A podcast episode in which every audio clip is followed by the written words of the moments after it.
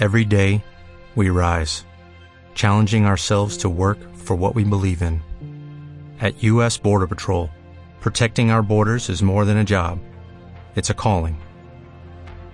Agents answer the call, working together to keep our country and communities safe. If you are ready for a new mission, join U.S. Border Patrol and go beyond. Learn more at cbp.gov/careers. Esta es la señal digital de la Universidad Santo Tomás de Bogotá en la red mundial de computadores. Un escenario en el ciberespacio para la ciencia, la tecnología, los descubrimientos, los avances científicos, la innovación. Escenario, una emisora de la red de Radio Universitaria de Colombia.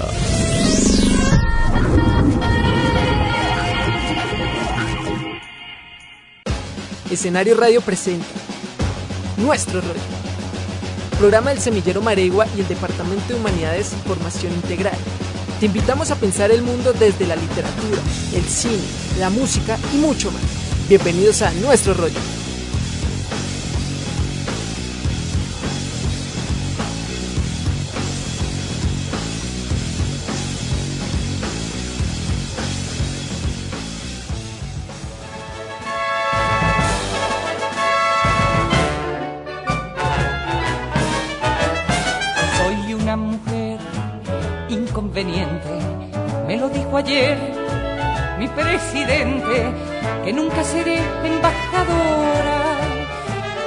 Usar tacón de señora y porque con la diplomacia no checan mis múltiples gracias.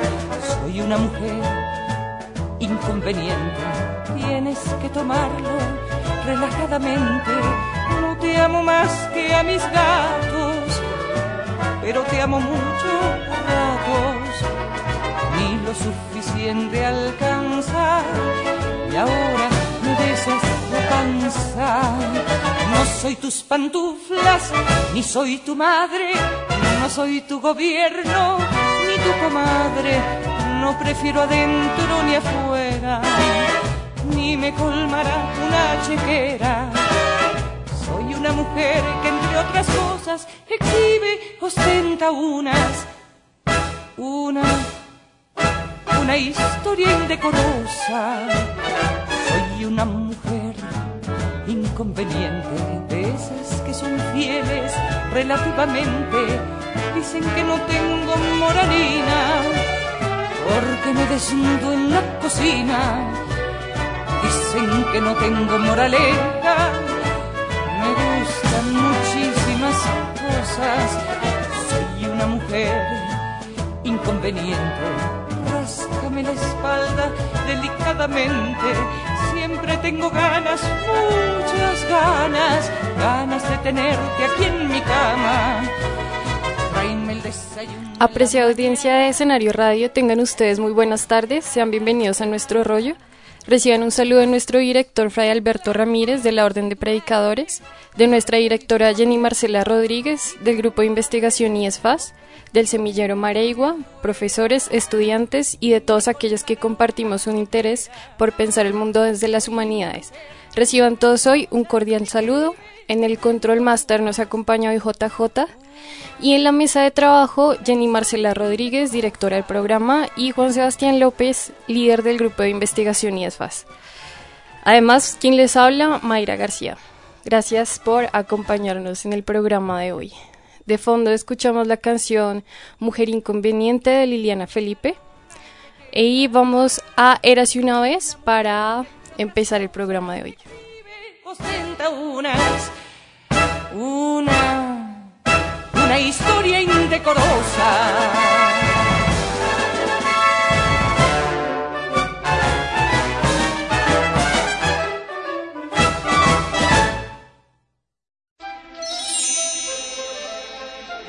Bueno, ¿y cómo empezamos? Mm, érase una vez.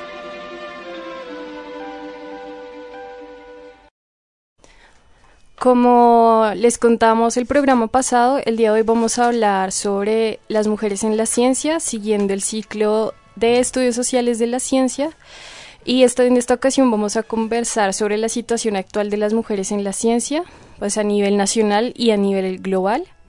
Eh, para empezar la discusión me gustaría que escucháramos a la doctora Diana Farias. Ella es química de la Universidad Nacional de Colombia y doctora en comunicación y práctica educativa de la Universidad de Barcelona. Entonces vamos a hacerle la primera pregunta y es si por favor la doctora Diana podría contarnos un poco de cómo ha sido el trabajo que ha llevado a cabo sobre la situación de las mujeres en la ciencia en Colombia. Escuchemos la respuesta. Bueno, inicialmente em, yo empecé trabajando eh, sobre preguntas acerca de la realidad de chicos y chicas en, la carrera en la que trabajo. Yo soy profesora del Departamento de Química en, la Universidad Nacional. Y em, es interesante ver eh, cómo en las carreras hay una segregación tanto de chicos o chicas dependiendo de lo que están estudiando. Yo he sido profesora de química básica en, carreras como odontología, enfermería, agronomía, ingenierías, carreras de ciencias. Y mm, es interesante ver, por ejemplo, la predominancia de chicos en, las carreras de ingenierías, eh, la predominancia de chicas, por ejemplo, en la carrera como enfermería y ahí empezaron a surgir mis primeras preguntas e intereses con respecto a este tema. Eh, una primera investigación en la que estuvimos involucrados es el proyecto IRIS. Es un proyecto eh, que se hace a nivel mundial, mirando las expectativas y experiencias de chicos y chicas en los primeros años en las carreras de ciencia, tecnología, ingeniería y matemáticas, las carreras STEM nosotros tuvimos la, responsabilidad de recoger los datos para este proyecto en Colombia. de, ese proyecto eh, pues, eh, salieron los resultados bien interesantes. Eh, posteriormente ya empecé a trabajar en temas de em, cómo hay también una diferenciación por género en los grupos de investigación y los temas de investigación dentro de mi departamento. Y en, los últimos años he estado trabajando con Sandra Daza y con Vladimir Ariza en, un grupo que tenemos bien consolidado eh, de lectura de indicadores ya del sistema en general, eh, con quien hemos publicado para el capítulo de, indicadores del Observatorio de Ciencia y Tecnología eh, los capítulos dedicados a género. Esos son los temas en los que he trabajado al respecto de esta temática. ¿Cómo resumiría usted la situación de las mujeres en los campos científicos académicos del país? Bien, uno no podría hablar por separado de la situación de mujeres solamente, sino que son miradas que se deben dar en conjunto con respecto no solo al rol de las mujeres y los hombres, sino también, y es lo más importante para nosotros resaltar, eh, el hecho de que no todas las mujeres en el Sistema Nacional de Ciencia, Tecnología e Innovación son iguales y tampoco son iguales todos los hombres, sino que hay que cruzar aquí otras categorías como em, el género en, un concepto más amplio, la clase, eh, los lugares de procedencia de las personas, eh, su formación, em, la etnia, em, eh, condiciones de discapacidad, etcétera, el carácter regional, periférico, lo que en los estudios feministas se conoce como interseccionalidad. Entonces, en esos términos e-, es importante notar que efectivamente en nuestro país los campos de conocimiento están generizados, están divididos. Eh, asimismo, las oportunidades, los productos de investigación, eh, la distribución de los recursos, las oportunidades. Em, es importante mostrar eh, para nosotros cómo efectivamente hay menos mujeres en posiciones de gobierno en las universidades, en los grupos de investigación, pero también qué es lo que investigan esas mujeres, cuáles son sus intereses, cómo se acoplan o no, o deben acoplarse al Sistema Nacional de Ciencia y Tecnología, que es un, sistema por demás eh, patriarcal, donde se da relevancia a ciertos temas y a otros no Em, pero como decía, lo importante es, ante todo empezar a visibilizar otras situaciones como la cantidad, qué sé yo, de becas que se otorgan en las universidades regionales, el apoyo que se da a estas universidades en temas de investigar sobre problemas locales, eh, por qué todos los, todos los dineros del sistema se, se asignan principalmente a, las universidades como, como epicentros del sistema. Y, en esta interacción, por ejemplo, con las industrias o con las comunidades, eh, cuánto es la participación en términos de los recursos para, para estas nuevos, estos nuevos escenarios de conocer o de, o de, hacer conocimiento científico y por eso es que es importante que, que la mirada sea mucho más compleja que, que esta división dicotómica entre hombres y mujeres. Muy pertinente el comentario de la doctora Diana, sobre todo sobre la centralización de los recursos que financian investigaciones, eh, pues eh, alegando que hay que está sectorizado, ¿no? Que se financia sobre todo en capitales, en universidades de capitales, y también creo que es importante mencionar que se financian también temas específicos. Entonces, para discutir más adelante sobre el tema, vamos con la tercera pregunta. ¿Cómo ha sido su experiencia siendo usted una mujer interesada en el ámbito, inmersa, perdón, en el ámbito científico académico? La importancia de trabajar en estos temas, de, visibilizar estas situaciones, estas realidades, eh, como decía anteriormente, que no deben limitarse solo al, al papel o lugar de las mujeres, sino de esas diferentes clases de, de problemáticas que están inmersas ahí.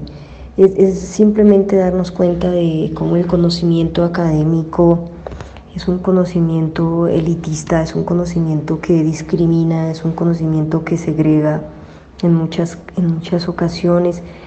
Em, y sobre todo dar un lugar y una credibilidad y una legitimidad a estas otras científicas y científicos que desde sus posiciones periféricas Mm, hacen cosas distintas para poder trabajar eh, con las comunidades, para poder llevar su conocimiento a otros lugares, eh, para entender que ese conocer es también un, proceso de doble vía con estas personas eh, con las que trabajamos y ver que los científicos y científicas que hacen estas cosas y que asumen estos otros lugares eh, hacen también una ciencia importante que es la que justo debería ser visibilizada y apoyada más desde las universidades y, obviamente desde el Sistema Nacional de Ciencia, Tecnología e Innovación.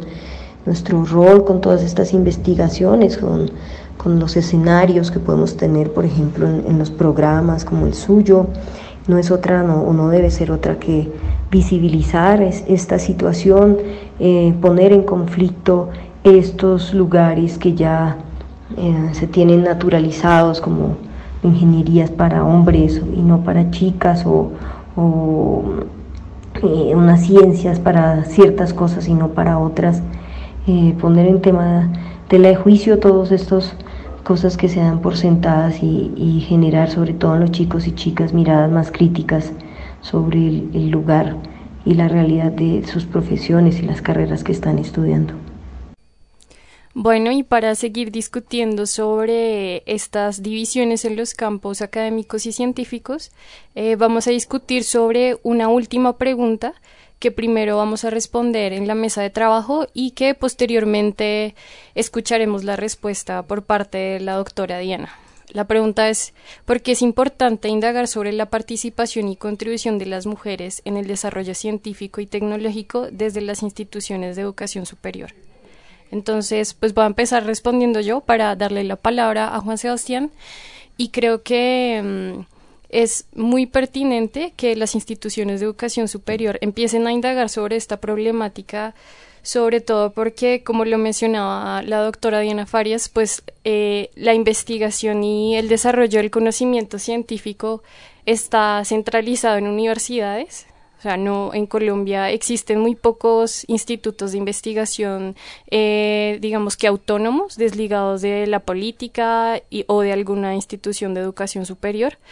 Y creo que de, con, creando nuevos mecanismos para incluir a las mujeres eh, pues físicamente, así como incluir sus productos, pues es muy necesario para para dar apertura como a, la ciencia, ¿sí? como a, productos que antes no se tenían en cuenta, a eh, perspectivas, sobre todo eh, dentro de las ciencias naturales y sociales también. En las ciencias naturales, por ejemplo, en la medicina, ¿no? Nuevos estudios eh, en el cuerpo femenino, nuevos estudios que, además de sesgos que han tenido anteriormente pues por ejemplo la medicina con el estudio de como un ejemplo eh, los, los paros cardíacos o los problemas del corazón relacionados con hombres, estudiados únicamente en hombres, siendo esta una de las principales causas de muertes femeninas. Entonces, pues, entre otras cosas, eh, ese sería mi aporte. Pues Mayra, a mí me parece fundamental esto que estás diciendo, de hecho no se me había ocurrido imaginar cómo en el campo de la de la medicina, de la salud pública, de, de la biología, sería de importante incluir eh, en ese nivel básico que son los estudios pues estudios que estuvieran decididamente abiertos o que consideraran, digamos, en su proceso de muestreo el elemento femenino, ¿no? Muchas veces eh, imaginamos que, este, que esta revisión sobre el rol que ha tenido la mujer en la ciencia se limita únicamente a tratar de hacer una revisión historiográfica sobre, sobre cuáles son los productos, ¿no? El aporte que las mujeres han tenido. Pero me haces pensar muchísimo en, en, la importancia que puede tener sobre todo, por ejemplo, para estas drogas del corazón o qué sé yo, ¿no? lo que tú mencionas, estos estudios que tienen que ver con el sistema cardiovascular, eh, pues qué importante sería haber considerado entre esos sujetos que hacen parte del, experimento que seguramente da lugar al desarrollo de una droga tan importante, eh, pues la, presencia de, individuos femeninos, ¿no? Más allá de eso, que, que, repito es muy importante, yo considero que eh, es fundamental hacer estos ejercicios porque vivimos un momento de la historia en donde pues la mujer desea tener un rol diferente, siente que, que, que, lo merece y, definitivamente digamos la sociedad se abre poco a poco a esa idea, eh, una idea pues que no es de ahora, que, que viene engendrándose desde hace muchísimo tiempo y que resulta absolutamente valiosa y que en ese sentido es fundamental empezar a hacer ejercicios serios desde la academia para ver pues cuáles, cuáles han sido los aportes de la mujer en, en la ciencia. Em, entonces, claro, es, es, casi que evidente el por qué eh, este tipo de ejercicios son, son, son necesarios. Sí, es cierto. Y, quería agregar a tu comentario que precisamente pues los esfuerzos académicos por, por incluir a la mujer, no solo pues por incluir a la mujer como partícipe en la ciencia y la tecnología y la innovación, no solamente como, como creadora, ¿no? O como eh, productora de nuevo conocimiento, sino también como objeto de estudio. Efectivamente. Entonces, pues escuchemos por favor la, la respuesta de la doctora Diana Farias para seguir discutiendo al respecto. Bueno, mi experiencia, pues es una experiencia que ha cambiado mucho. Em, yo soy profesora de la Universidad Nacional hace 21 años, eh, pero pues dadas las, las, características de nuestros programas, eh, de nuestras carreras, uno se ve vinculado a los grupos de investigación desde semestres más, más pequeños, así que, que pues mi, involucramiento en, en, estos temas de ciencia y tecnología, pues llevo ahí unos más de unos 23 años, desde que mm, entré al semillero del grupo de investigación en, en química agrícola en mi departamento, donde surgieron las primeras tensiones porque en, nuestros departamentos, estos grupos de investigación que trabajan con química aplicada eh, son vistos con una mirada eh, discriminatoria, eh, estratificada por parte de, los grupos más, comillas, serios, que son los grupos más teóricos o los grupos que tienen una, unas publicaciones unos ritmos más acordes a los que el sistema, a lo que el sistema requiere. Entonces siempre ha estado ahí como esa tensión y, y, luego pues ya yo empecé a, complejizar y a, ver esas tensiones de manera más clara. Eh, como le digo, en, los temas, esta interacción, por ejemplo, que, tuve tan fuerte con los campesinos, en mi tesis de maestría, donde yo trabajaba en, temas de plaguicidas con, tomates y siempre estaba como esta tensión de qué es lo que va a salir de, esta tesis más allá de, de, mi, de mi documento o de los papers y qué es lo que va a quedar de este conocimiento que estamos generando para estas comunidades. Y luego ya en, mis estudios en, en, educación, pues justo yo dejo la parte experimental de química por, por esas tensiones de ver que a veces ese conocimiento no, no, llega a quien debiera llegar y ahí me dedico a los temas de educación, trabajo en temas de educación científica, género, otredades y pues ahí ya la cosa es a otro nivel porque es como esa estar ahí al límite de pertenecer a un departamento de ciencias pero estar trabajando en temas de educación eh, lo cual me confiere pues un, un lugar eh, privilegiado en, tema, en términos de poder ver cosas pero eh, pues de poca legitimidad dentro de una comunidad de comillas verdaderos científicos. Bueno, acabamos de escuchar más bien la respuesta de cómo ha sido la experiencia de Diana en pues siendo una mujer inmersa en el ámbito científico académico, pero pues es importante rescatar de ahí frente a la importancia de indagar sobre esta problemática en las instituciones de educación superior, pues que a ella la motivan como diferentes variables a digamos a, realizar su trabajo como una lucha frente a cómo funciona el sistema de ciencia, tecnología e innovación en Colombia, ¿no? Eh, cómo se difunde el conocimiento, a quienes, a llegan, digamos, esos productos o esas, o esas nuevas ideas que se realizan en la academia. Eh, entonces, no sé si nuestros invitados tienen algún comentario o seguimos con el guion? Pues yo creo que tendríamos que, seguir con el guion, me parece. Eh, en todo caso, pienso que deberíamos en algún punto, supongo que lo tienes planeado, ¿no? Discutir algunos de estos elementos que la doctora Farías ha, mencionado.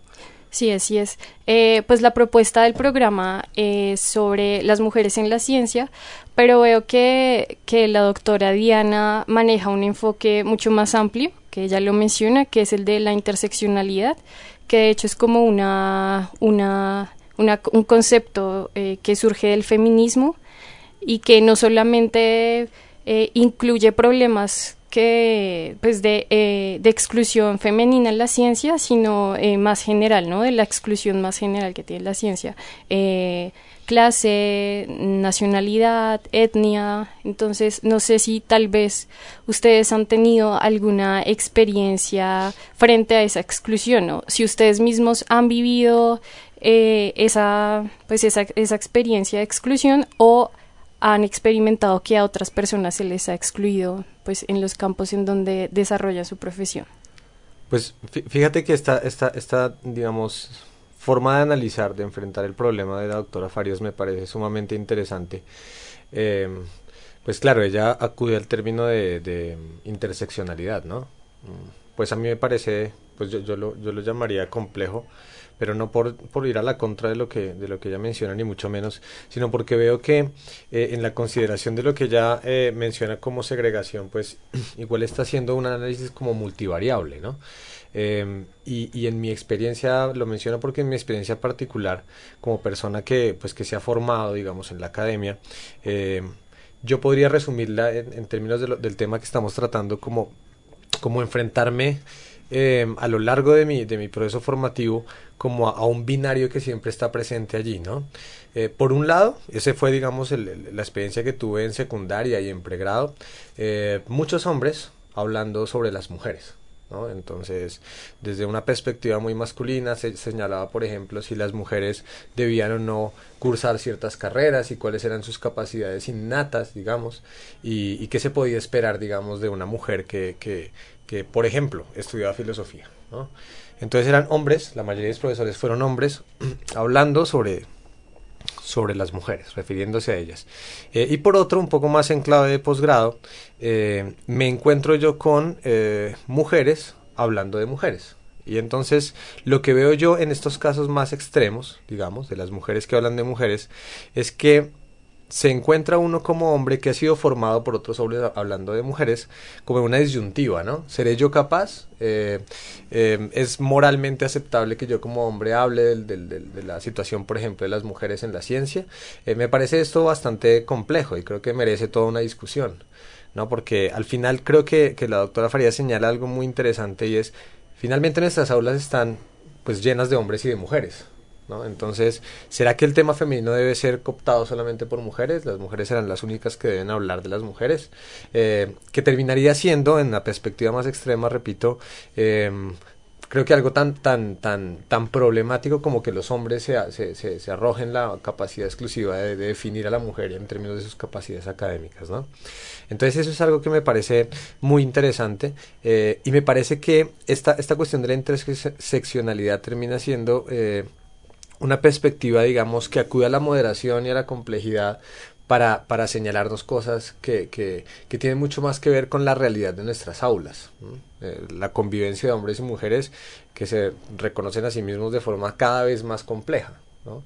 Eh, y, me gustaría que eso lo, lo planteáramos o lo desarrolláramos un poco más adelante porque creo que es algo central en esta discusión. Sí, además creería que, eh, pues buenas tardes a todos, creería que también eso trae otro grado complejidad, esa idea de ser formado por hombres, aunque tú como hombre formado por hombres pensando en tema de mujeres, pero también para el lado femenino yo tengo casi una cuestión similar, es decir, como mujer me encontré muchas veces, la mayoría de las veces formada por hombres o prima eh, eh, hombres que hablan pues digamos de temas de mujeres o más bien sobre todos los temas y después cómo se va construyendo la idea de lo femenino a partir de la figura masculina y qué es lo que eh, después vamos a repetir los discursos tanto eh, a nivel de la ciencia, como mencionaba la doctora, pero también el nivel social que ella mencionaba al final de su, de su respuesta, ¿no? Cuando va a campo, por decirlo de algún modo, se enfrenta, digamos, a unos hechos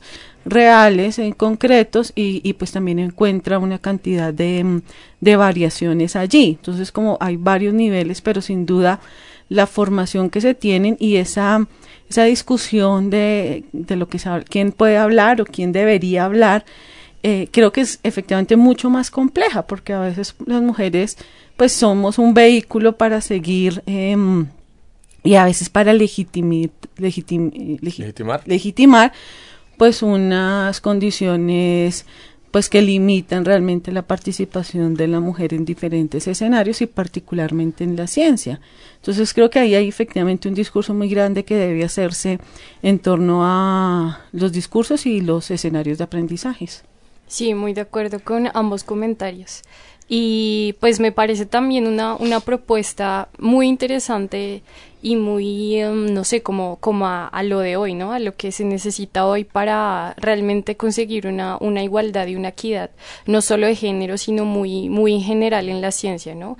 Eh, valorar también aportes, digamos, de, de poblaciones rurales, de, de de, desde sectores rurales, ¿no? Desde comunidades que no necesariamente están eh, inmersas dentro de, de, de, lo formalmente académico, ¿no? De lo que formalmente considera Colciencias, por ejemplo, como, como, como legítimo, ¿no? Como mostrable, como resultado.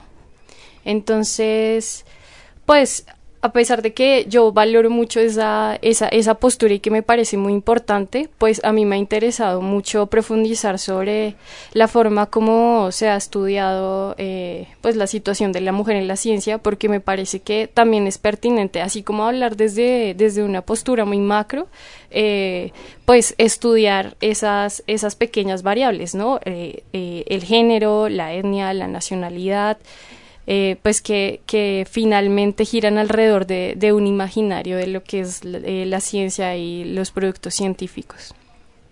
Entonces yo quería mencionarles eh, unas líneas de investigación que se han llevado a cabo pues desde el enfoque de género y ciencia. Estas líneas las, las identifica Londa Schevinger y la primera es rescatar y conocer los logros de grandes científicas, que creo que es eh, también una tarea muy importante que se deberían tomar pues las instituciones de educación superior, las facultades, los departamentos.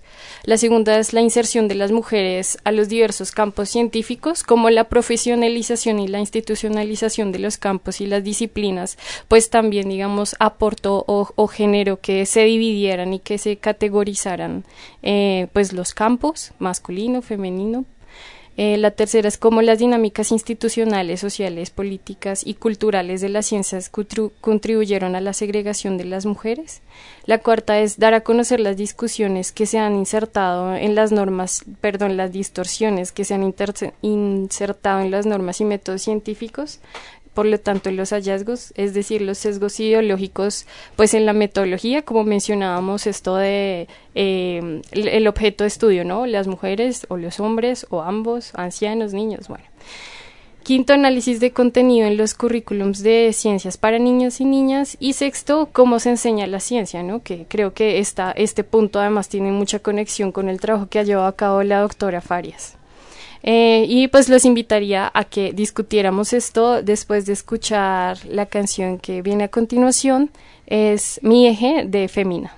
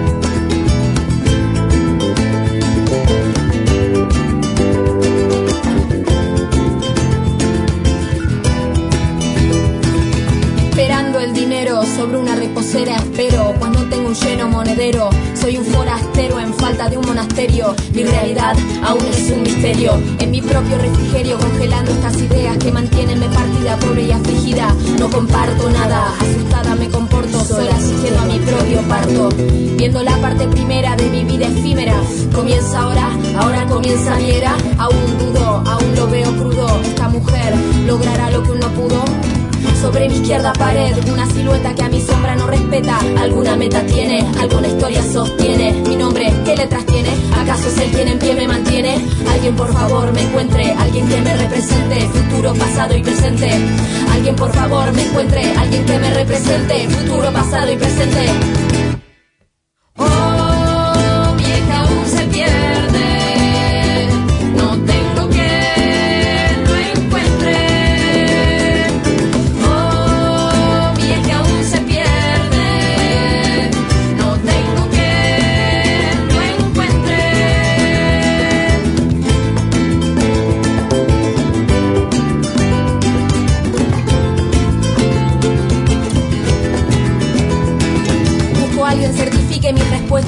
noche siento estar despierta. Alerta sobre un mantel gigantesco, siendo presa del grotesco. Abro mi boca y reconozco dice a dónde pertenezco. Falsas bebidas sin frutos viejos, ¿acaso es este mi alojamiento? Un concurso de silbatos salivando el idioma del reconocimiento. ¿Acaso acá es donde nació mi cuerpo? Culpo al deseo, culpo a lo que es por lo que no es, culpo al encierro, culpo a que no es lo que debe ser y viceversa, a quien por no callar conversa. Pobre a mí misma, por lo mismo, por conversar, no convencer, por la duda, ciego verso que continúa, continúa, continúa, continúa.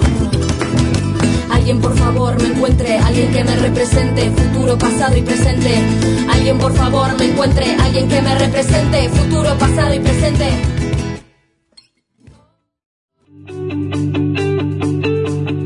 ¿Sabías que Escenario Radio los fines de semana puede acompañarte con su variedad de música sin interrupciones? Decimosexto encuentro de la Red de Radio Universitaria de Colombia, RUC. Las industrias culturales, retos y oportunidades. Conferencias. Talleres. Reflexionar sobre el rol de la radio universitaria. Desarrollo de proyectos culturales de divulgación académica y responsabilidad social. Ponencias académicas. Muestra sonora. Incorporación de nuevos miembros. Con la participación de académicos nacionales e internacionales y representantes de ministerios públicos. Del 16 al 19 de octubre de 2019 en Bogotá. Mayor información en www.radiouniversitaria.org Organiza la Corporación Unificada Nacional de Educación Superior CUN y Red de Radio Universitaria de Colombia. Apoya Ministerio de Cultura, Universidad del Rosario, Unilatina, Universidad Pedagógica Nacional.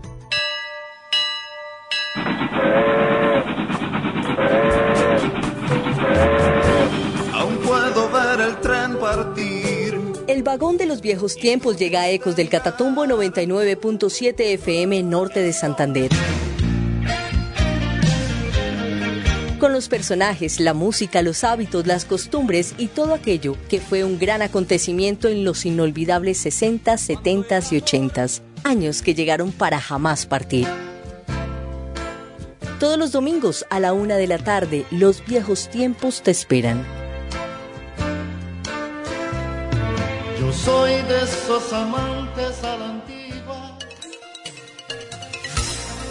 Escenario Radio, emitiendo desde la Universidad Santo Tomás de Bogotá.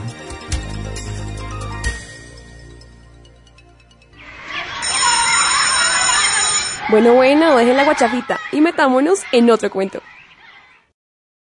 Bueno, Mayra, yo, yo debo decir que estas líneas, bueno, primero todo lo que dijo la doctora Farías, súper interesante, en esa clave de complejidad que entiendo yo, escuchándote a ti después, eh, pues es, sin duda interesante, pero pues que hay otras formas de hacer las cosas, otras formas de evaluar estos problemas, digamos otras entradas.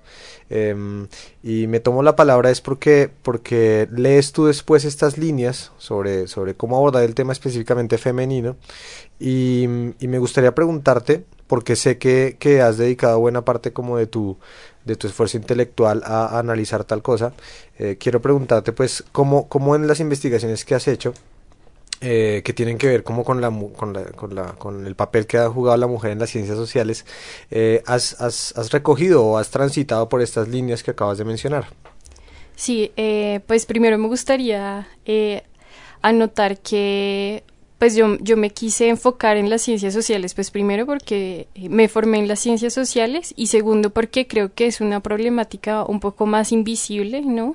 Porque como lo mencionaba la doctora Farias, pues hay, digamos, una, una división de los campos en donde lo femenino pues está más acorde con las ciencias sociales o las ciencias blandas. Pero, pero por ejemplo a lo largo de mi carrera pues yo pocas mujeres teóricas vi no po uh -huh. pocas mujeres en la disciplina no que hayan que hayan aportado realmente a la disciplina pues podría decir que ninguna no eh, tal vez una en metodología otra en campos muy específicos como familia como el caso de Virginia Gutiérrez pero, pero en realidad, eh, indagando un poco más, pues me di cuenta que la participación y la contribución de las mujeres en este campo, pues, es mucho más amplia, ¿no? Y que poco se tiene en cuenta esa, esas contribuciones, o que se, se invisibilizan un poco eh, con, con, su con su par masculino, ¿no? Uh -huh. Como es el caso de, de Marianne y, y Max Weber que todas las toda la contribución que hizo Weber por ejemplo en la sociología pues opaca eh, el trabajo que hizo Marianne que fue casi que par no Marianne es la esposa la de Weber. esposa de Weber fue la esposa de Weber así es. Cuando pues se dice que cuando él murió ella fue quien eh, recogió organizó y editó pues toda su obra pero que pues no ella no aparece por ahí no ni siquiera como en, en un pie de página. De agradecimientos. Así es. Entonces pues yo lo que hice fue un, un, estudio recogiendo datos bibliométricos y realizando algunas entrevistas en donde el resultado fue que pues que las mujeres siempre estuvieron presentes ¿no? como por ejemplo en la institucionalización de, de, la sociología y la antropología pues siempre hubo mujeres que fundaron la profesión y que fundaron por ejemplo el Instituto Etnológico Nacional que estuvieron presentes pero que poco se menciona en las instituciones de educación superior no o sea en, en las carreras pues hay poca mención de mujeres pioneras y mujeres fundadoras. Sí. Entonces, pues podría mencionar, por ejemplo, a María Cristina Salazar, a Virginia Gutiérrez, que muy mencionada en la antropología, pero poco en la sociología, a Anita Weiss, eh, bueno, pues entre otras que se me escapan, ¿no? Eh, eh, Olga Restrepo, que también pues, yo nunca, nunca la escuché en mis clases de sociología, por ejemplo en Colombia, que sí se escucha a Camilo Torres, Orlando uh -huh. Falsborda, Alfonso Molano, pero mm, ninguna mujer. Entonces, eso lo que, lo que hace es reproducir como una, un imaginario de que, pues primero las mujeres nunca van a llegar a ser como, eh, nunca van a tener como un lugar un lugar legítimo, un lugar formal en la disciplina. Y, y, segundo, pues que tenemos que las mujeres eh, es más posible que nos vayamos hacia temáticas específicas como la sanidad, eh, la familia, los estudios de género. y, y, en eso también entra pues como tu comentario anterior sobre quién, quién puede hablar del tema, ¿no? Hombres sí. o mujeres.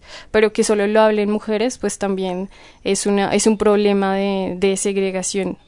Eh, y bueno, a propósito de, de, de tu pregunta pues quería eh, recomendar un libro que se llama Ada Lovelace, la primera programadora de la historia, eh, escrita por María Serrano y, e ilustrada por Tito Alba. Esta edición es del 2019. Eh, Mayra, yo, digamos, uniendo esos dos comentarios que ustedes hacen sobre, digamos, las pioneras, las mujeres pioneras en las disciplinas o en la institucionalización de las ciencias sociales, las diferentes áreas en Colombia, yo pienso que dos retos, por eso tu trabajo es tan, tan interesante, porque sin duda hay, hay un reto casi que arqueológico, arqueológico. Decir, de otras disciplinas es mucho más sencillo o están más uh, encima los datos de quienes fueron los pioneros, si se quiere llamar así, o quienes fundaron los primeros programas o los primeros institutos. Pero el caso de las mujeres es que en algunas disciplinas, al no encontrarse por encima, mucha gente se queda ahí y no hay nada, pero hay que hacer un fuerte trabajo de revisar pues documentos oficiales, de revisar libros de la época, revistas, las digamos, Colombia es muy prolífica en, en esas revistas anteriores, lejos de, digamos, de los sistemas de indexa indexación actuales, sí. pero que ahí estaban y ellas publicaban todo el tiempo sino que creo yo que hay un reto muy fuerte en buscar, en ir más allá y un poco eh, las, las, los sistemas hoy de Internet nos permiten un acceso a eso, pero creo que muchas veces no se sabe buscar. Entonces, por eso creo yo que hay un trabajo de arqueología. Creo que como historiadora me debo también esa tarea, porque conociendo tu ejercicio, he pensado mujeres pioneras de la historia en Colombia y créeme que quedó en blanco. Quedó muy en blanco eh, tuve profesoras en, mi formación profesional, pero muy escasas y eh, tres de ellas eh, eran extranjeras, ni siquiera colombianas, sino extranjeras. Entonces eso también, fíjate lo que tú mencionabas de los sesgos, incluso de nacionalidad, están ahí presentes. Pero creo que hay que hacer un trabajo de arqueología que tú ya empezaste con lo que acabas de explicar y que es un excelente, digamos, eh, punto de partida para seguir haciendo estos esfuerzos de buscar la bibliografía. A veces es que no los conocemos y hay todo un sistema que ha negado, que ha ocultado, que no le ha interesado saber esta idea de los pioneros. También es muy, es muy, creo yo, nuevo en ciertas disciplinas buscar quiénes fueron sus orígenes. A veces, a veces nos, nos tememos con qué nos encontramos. Y no olvidar también la época en la cual se dieron todos estos esfuerzos. En la antropología que tú mencionabas, la antropología y la sociología, pues estamos hablando también de la década de los 40 y 50. Entonces el escenario recién se estaba abriendo a la posibilidad no solamente que las mujeres accedieran a la educación superior, lejos de ese ámbito eh, de continuar la familia, casi que ser maestras porque era como la línea natural seguir siendo maestras ya que eran madres, eh, y, y, se podían estudiar, por ejemplo, el tema de la coeducación, que fue tan, tan discutido en la época por Laureano Gómez, no permitir que mujeres y hombres compartieran el mismo salón, por tanto no tuvieran acceso a la misma educación. Entonces son, son cosas que uno tiene que realmente hacer un esfuerzo muy grande de, de búsqueda y, y, creo que el trabajo que tú haces y la invitación que haces a otras personas a que, eh, digamos, busquen el papel de las mujeres en las ciencias sociales tiene que ser y debe ser muy, muy, muy importante y un punto pues de partida que no se puede negar ni ocultar. Ahora yo, leyendo un poco los proyectos que, o el, o el proyecto en el que Mayra ha venido trabajando el último año, también noto eh, una cuestión que me parece bastante simpática, ¿no? Y que tiene que ver con una presunción que es generalizada, y esta presunción es que los académicos escribimos todos. Y entonces dejamos documentos escritos sobre nuestros avances teóricos, los hallazgos que obtenemos de X o Y ejercicio, pero también viendo un poco eh, en este proyecto que tú estabas formulando, el tipo de documentos que habías planeado analizar, me encuentro que, por ejemplo, eh, las búsquedas de archivo que, que, pretendías eh, llevar a cabo, que pretendes llegar a cabo el próximo año, tienen que ver con documentos que no son estrictamente académicos, ¿no? Como producción académica, escritura, sino, perdón, de otra naturaleza. Entonces me gustaría, ahondando un poco más en el asunto, preguntarte, pues, ¿cuáles son este tipo de documentos y qué, y qué pretendías diversificando esa búsqueda, abriéndola un poco más al documento típico del paper o el libro o el artículo, ¿no?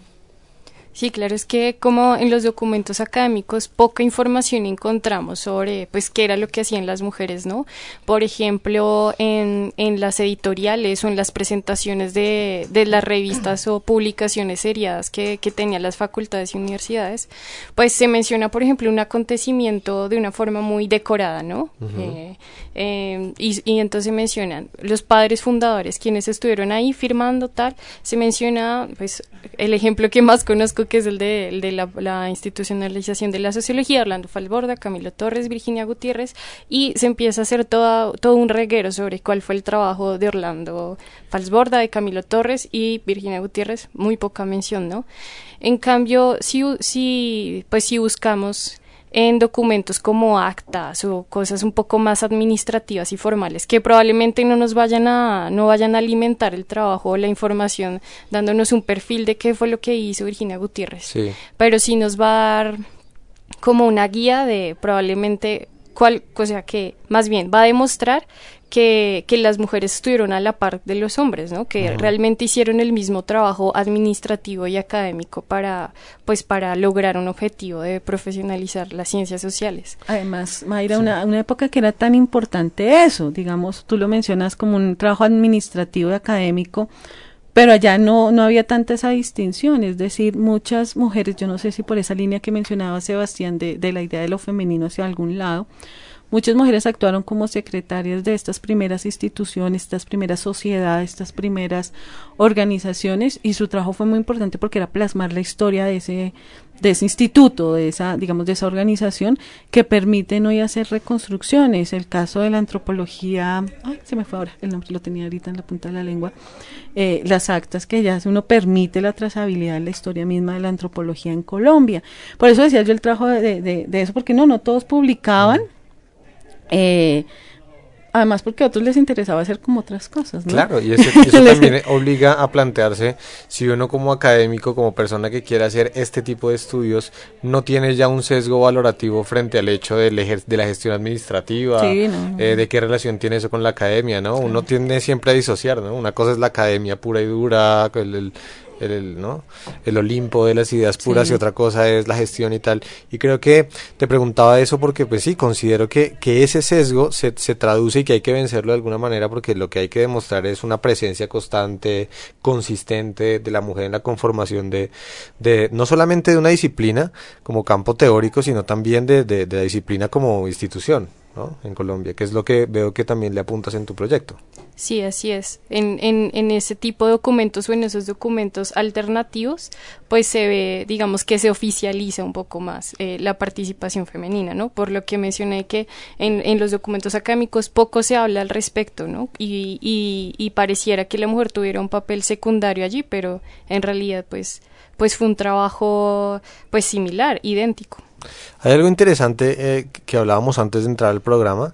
Eh, yo te decía que yo venía como invitado muy muy torpe, muy torpe, muy aprendiz en estas cosas eh, y que te podía hablar de alguna manera de mis experiencias con la filosofía como estudiante eh, y después pues de, de, comunicación. Y tú me contaste en ese momento una historia simpatiquísima, pues simpática y dolorosa al mismo tiempo, extraña, digamos discriminatoria en toda regla, de una facultad de filosofía, ¿no?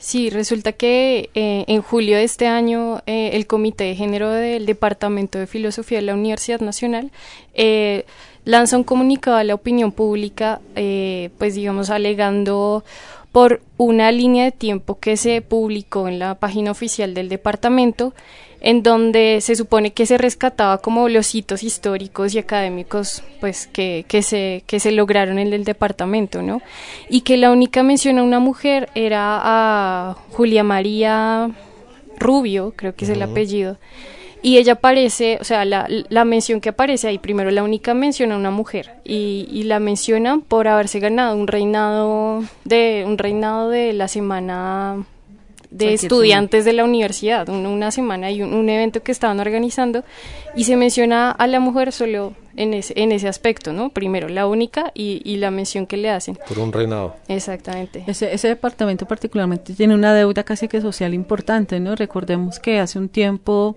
el año pasado, tal vez uno o dos años, cuando estaban presentando las pruebas de selección de maestros que se, abre, se abre una vez cada tantos años, muchos años, eh, ninguna mujer pasó el proceso porque pues la universidad lo que dice es que no alcanzaban los niveles requeridos en general, que no habían ni posibilidad para hombres y mujeres, pero entonces las personas sí tuvieron como la duda de vengan tantas mujeres que se presentaron y ninguna de nosotras alcanzó pues como sus estándares eh, los estándares que estaban solicitando y no deja de ser eh, importante pensar que hoy en día lidera el departamento la única profesora, del departamento de filosofía de la Universidad Nacional, la única profesora del mismo.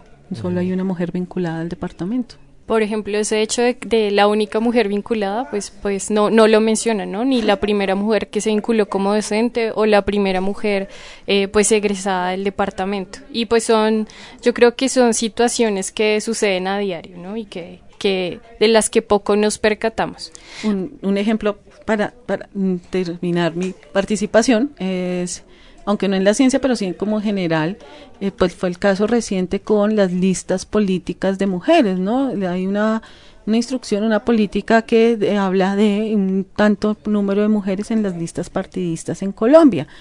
Este año hubo dos o tres listas donde exclusivamente habían mujeres y pues hubo una, una eh, hubo varias notas de desacato de, para prohibir listas exclusivas de mujeres. Entonces uno no entiende eh, digamos, si hay un ambiente donde se buscaba que las mujeres participaran más en política, eh, le cierran el paso a eso. Entonces uno dice, bueno, y si esto es un ejercicio tan amplio, tan abierto al público, pues que está pasando en otros campos que son mucho más eh, de pronto mucho más discutidos, pero justamente no tan evidenciados como son las mujeres en, dentro de las ciencias y particularmente pues dentro de las ciencias sociales. Sí, claro, y como se considera que es un campo objetivo y neutral, pues pues es más invisible eh, pues la situación. Vamos ahora a de película, por, por favor, J.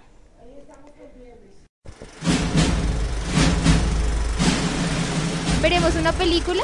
Chito, Aquí comienza la sección de película.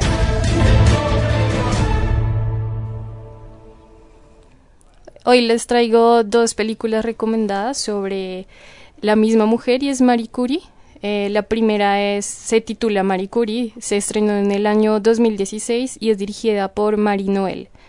Les voy a leer la sinopsis. Al poco tiempo de que el matrimonio formado por Marie Curie y Pierre Curie obtuviera el Nobel de Física, Pierre muere en un trágico accidente. Sola con dos hijos, la treintañera Marie se aferra a sus estudios científicos en un mundo dominado por los hombres convirtiéndose en la primera mujer en recibir una cátedra en la Universidad de Sorbona de París.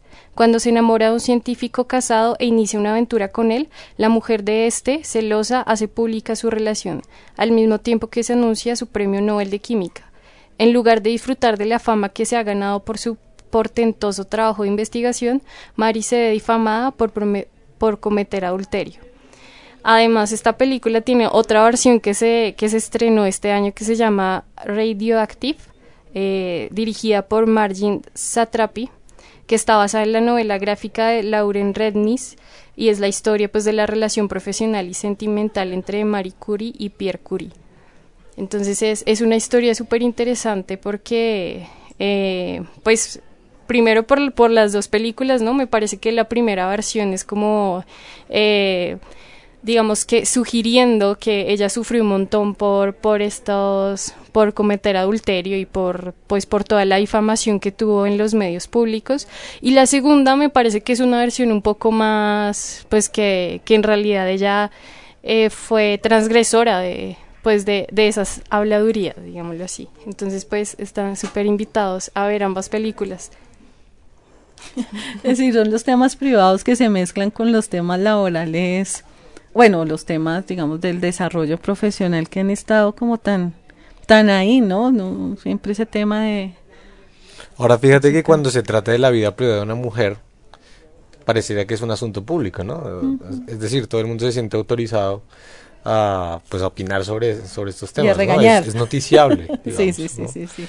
Eh, entonces muy interesante la, la sugerencia, Mayra, y, y seguramente yo las, las, veré cuando... Sí, además interesante que sea la misma mujer. Muy cercano a los años 2016-2019, la fecha de las, de, las películas. Es decir, que si hay una discusión sobre pues tratar de mostrando su papel el papel de María en, en, toda esta escena de la ciencia. Sí, así es. Y esto para, pues, para mostrar también que, que esta discusión ahora está, pues, muy, muy en boga, ¿no? O sea, todo el mundo está hablando de esto, eh, las versiones ahora son diferentes, ¿no? Ya no es la mujer victimizada, pobrecita, tal, sino es la mujer transgresora, pues que, que logró a pesar de, de las barreras, eh, pues ser exitosa, digamos, en este caso. Eh, y pues se nos acabó el tiempo, entonces muchas gracias a los invitados por, por estar hoy acompañando el programa. Eh, recordarles a los oyentes que en el siguiente programa hablaremos sobre la constitución de la idea de desarrollo, siguiendo con nuestro ciclo de estudios sociales de la ciencia. Entonces, muchas gracias Jenny Marcela y Juan Sebastián por acompañarnos. Muchas gracias María Alejandra por la invitación. Yo encantado aquí de aprender de ustedes tantas cosas sobre mujeres. Y nos vamos con la canción Keep Your Lips Sealed de The Do. Un, un, anuncio, J, antes de terminar, que nos sigan en las redes sociales, eh, arroba nuestro raya, eh, nuestro raya al piso rollo, eh, para que estén pendientes no solamente del ciclo de programas este, de este mes que nos trae Mayra, sino los ciclos que hemos tenido a lo largo de este año y estén así pendientes de los temas y puedan eh, escribirnos y participar en ellos. Entonces ahora sí, Jota, despidámonos con la canción. Don't betray, don't betray, don't betray. Now